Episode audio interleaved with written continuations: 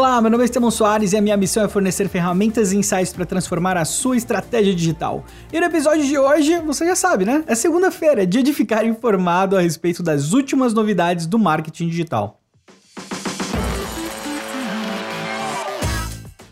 Bom, a primeira notícia é de um vazamento de senhas no Instagram, mas muita calma, não é no Instagram, Instagram. É uma ferramenta que se chama Social Captain e ele perdeu a base de usuários por conta de uma negligência muito absurda. Quem entende um pouco aí da parte de programação, o erro que eles cometeram foi deixar todos os usuários e senhas abertos a nível de código da página. Então, por exemplo, se você fizesse o login e clicasse com o botão direito e visualizar o código fonte da página, ele simplesmente mostrava o seu usuário e senha. Isso é uma estupidez inacreditável. Eu, tipo, sei lá, 2020 é difícil pensar que qualquer empresa trate os dados desse jeito, sabe? É uma coisa muito maluca um negócio desse. Mas o problema não é nem só esse, o problema é que usuários de fora conseguiriam acessar os dados de outros usuários que teoricamente teoricamente estariam logados e ver a senha deles também. Então, tipo, várias senhas vazaram aí em texto puro. Uh, o Instagram, óbvio, posicionou falando que o serviço burlou uma das regras, que é guardar de forma inapropriada as informações de login, entre outras coisas, né? Porque a questão da automação em si é muito complexa. Esse é um dos riscos da automação, inclusive. A maioria das ferramentas de automação não tem a, a, a segurança que deveria ser necessária para organizar, para guardar os seus dados, né? Então, toda vez que você usa uma ferramenta de automação, você está exposto a esse tipo de problema também. Vários boatos de várias ferramentas do Brasil que já tiveram sua base de dados expostas, mas ninguém falou nada a respeito disso, entendeu? Então, não sou eu que vou ficar falando, né? Mas eu não queria ser o chato da automação mais um ano, porque eu já fui, eu já cumpri esse papel. Mas eu sei, tipo, se, se fosse super legalizado, de acordo legal, do ponto de vista do Instagram, usar automação, eu provavelmente usaria. O problema é que não é fere as regras da, da rede, né? Tem automação bem feita, eu acho que é incrível, inclusive uso bastante no dia a dia. Mas para esse caso, conseguir seguidores dessa forma através de interações não genuínas, não recomendo. E tá aí a notícia que vazou esses dados aí do Social Captain. E eu vou te garantir que não é uma exclusividade dessa ferramenta. Essa ferramenta só foi pega, só foi descoberta. Tem várias outras aí que não estão sendo.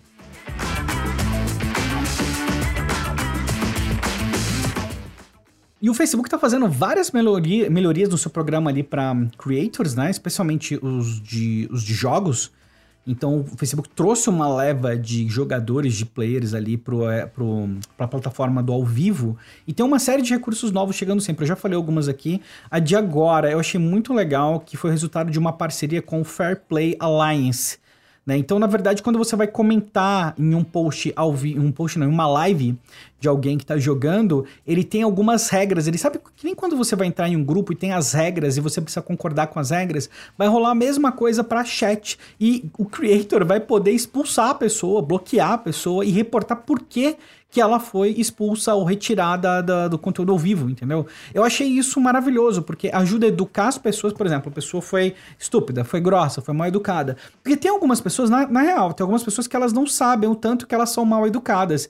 E elas precisam ser expulsas de duas, três, quatro, cinco, seis salas até ver que o problema não é com os outros, o problema é com ela. Então eu achei muito interessante você poder banir as pessoas e, e colocar um motivo em cima disso corta essa risadinha maléfica aqui, é que assim, é legal do ponto de vista de quem produz conteúdo ter esse tipo de controle. Especialmente no segmento gamer, acho que vai trazer muita saúde para quem está produzindo conteúdo, saúde mental mesmo. E uma outra notícia é a atualização do Reddit. O Reddit, que não é muito famoso no Brasil, não é muito utilizado no Brasil, eu espero que isso mude algum dia, mas fora ele é bastante, acho que tem 400 milhões de usuários, alguma coisa desse tipo. Até deu um dado desse faz pouco tempo, mas o Reddit fora é bem forte. Enfim, eles lançaram agora opções de. Não, é bem opção, é um recurso de sala de bate-papo, né? sabe? Sala de bate-papo UOL né? Aquela, aquela coisa. Se você é roots mesmo, é, é Mirk e Mandik, né? Mas enfim, voltando aqui. Agora você tem a opção de habilitar ali uma sala de bate-papo dependendo do tópico que você tá. Achei bem interessante, funciona em tempo real, também habilita a função de mensagens privadas, o que deixa a rede extremamente social.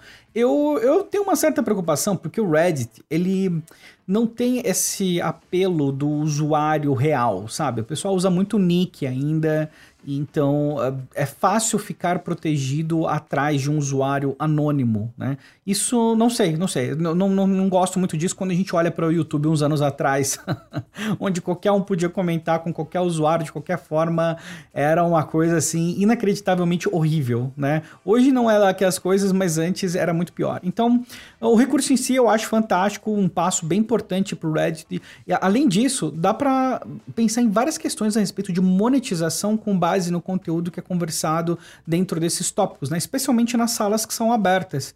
Então abre um leque grande aí para monitoramento, não sei como eles vão trabalhar isso ou se vão trabalhar isso. De qualquer forma, achei aí bem interessante. Essa parceria que eles fizeram uh, para ter o chat lá, eles programaram isso usando o framework da Sandbird. Caso você seja programador, você saber como foi implementado isso. Não foi feito do zero, eles pegaram esse framework super famoso da Sandbird e implementaram dentro do Reddit. O Twitter agora tem a opção de mostrar as conversas que seguem um tweet de uma forma mais agradável. Ele fica com um tipo de uma linhazinha e fica indentado, sabe? Fica indentadinho assim. Então dá para você acompanhar com maior facilidade as conversas que são uma resposta. Né? Achei bem incrível, por enquanto tá funcionando no iOS, deve chegar no Android em breve, mas é uma mudança legal aí que dá, traz mais qualidade de vida para a rede de uma forma geral, que continua com bons resultados. Teve aí os resultados financeiros do Twitter recentemente recentemente, eu estou ah, postando bem alto no Twitter, porque desde a limpeza dos bots e o compromisso deles mais com a qualidade do que simplesmente com o número de usuários, eu tô vendo um potencial simplesmente absurdo no, no Twitter. Acho que vai crescer demais no Brasil ainda nos próximos anos. O Facebook está combatendo de frente mesmo as informações falsas com relação ao coronavírus. Achei incrível, porque de acordo com a matéria, eles estão avisando alguns usuários que compartilharam notícias falsas que a informação que eles compartilharam não era verdadeira. Né? Eu achei fantástico isso. eu, sinceramente, eu nunca vi isso em lugar nenhum. Né? Se por acaso você já viu alguma rede ou alguma situação dessa onde você é avisado que você está compartilhando algo falso, você me avisa porque eu quero saber. Porque essa é uma iniciativa que o Facebook está implementando em diversas frentes e ver isso acontecendo na prática com um tópico tão sensível eu acho simplesmente fantástico, né? Fora a questão das parcerias que eles têm com organizações que verificam a validade do. Um, a veracidade dos dados, na verdade, e eles colocam informações relacionadas a isso no newsfeed, injetam isso no newsfeed para que você tenha acesso a informação de qualidade também. Bem bacana, nota 10 aí para o Facebook.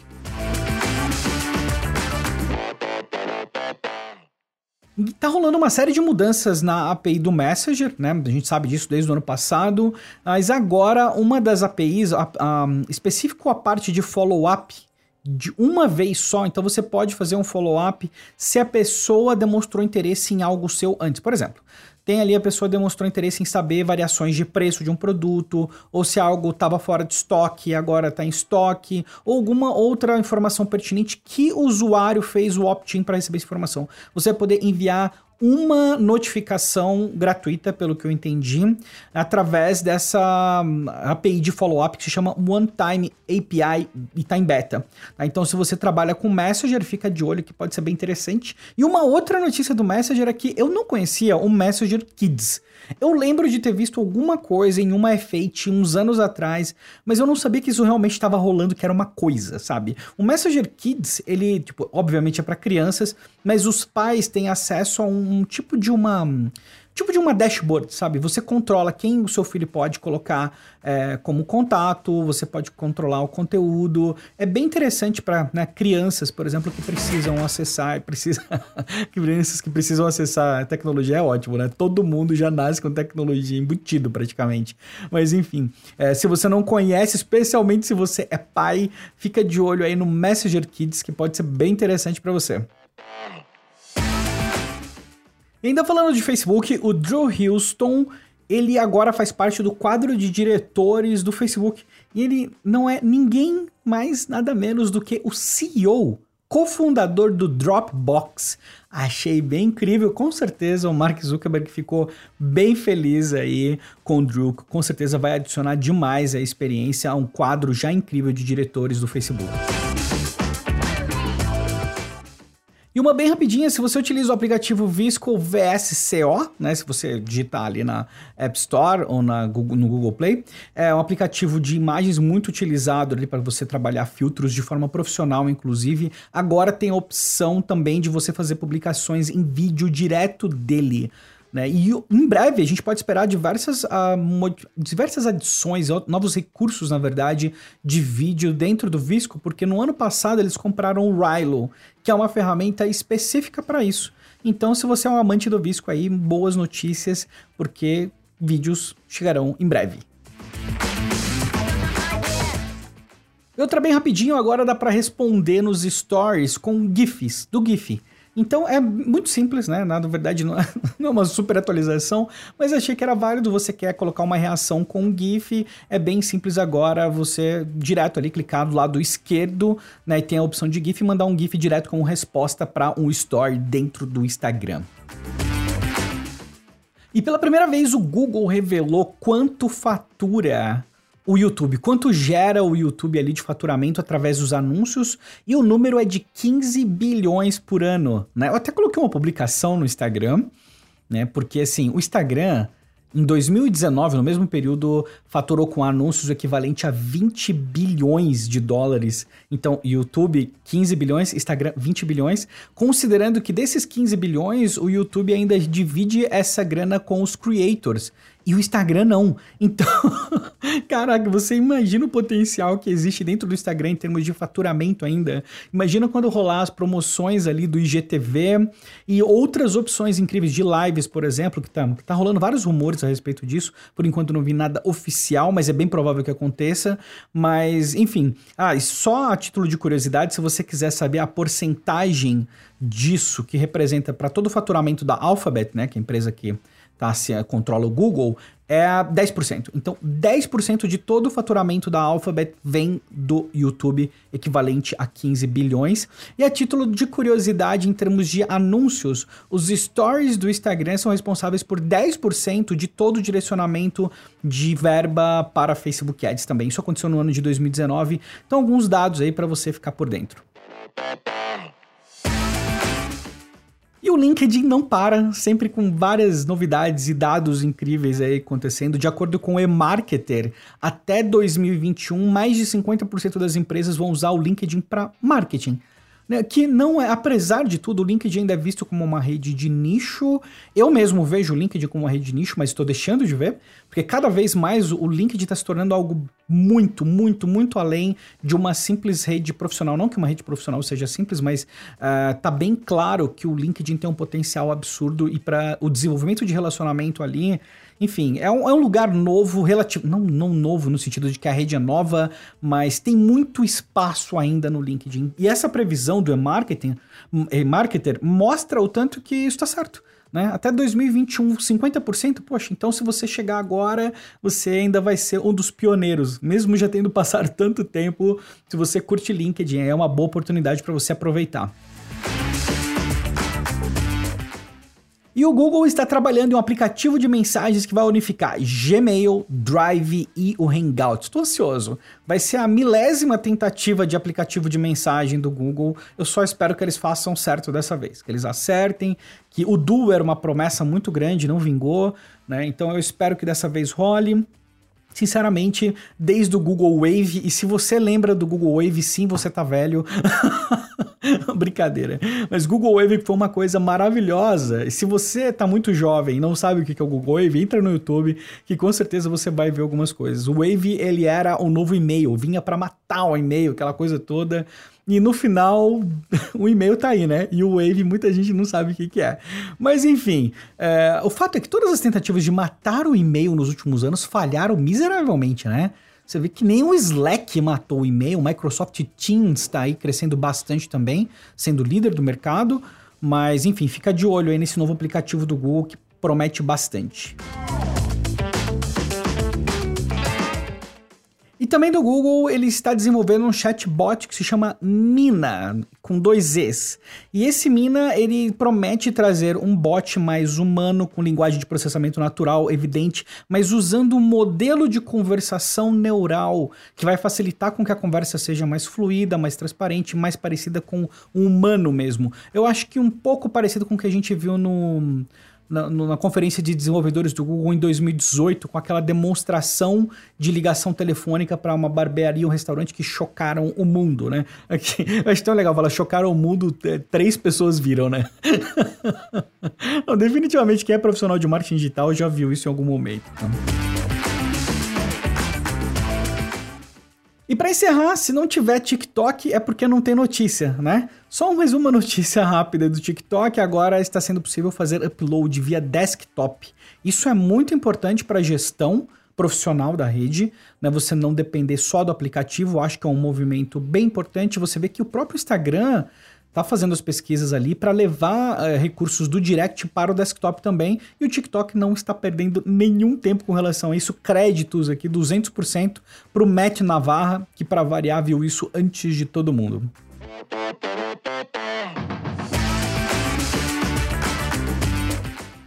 E é isso, essas são as principais novidades do marketing digital. Se você curtiu, não deixa de compartilhar ali no seu Instagram, tira um print, é uma foto, marca ali, arroba Estevão Soares, vai ser um prazer. Eu ficar super feliz de ver que você tá ouvindo o podcast, beleza? E a gente volta com mais episódios, tá certo? Fica de olho aí, porque as atualizações estão chegando. Grande abraço e até breve.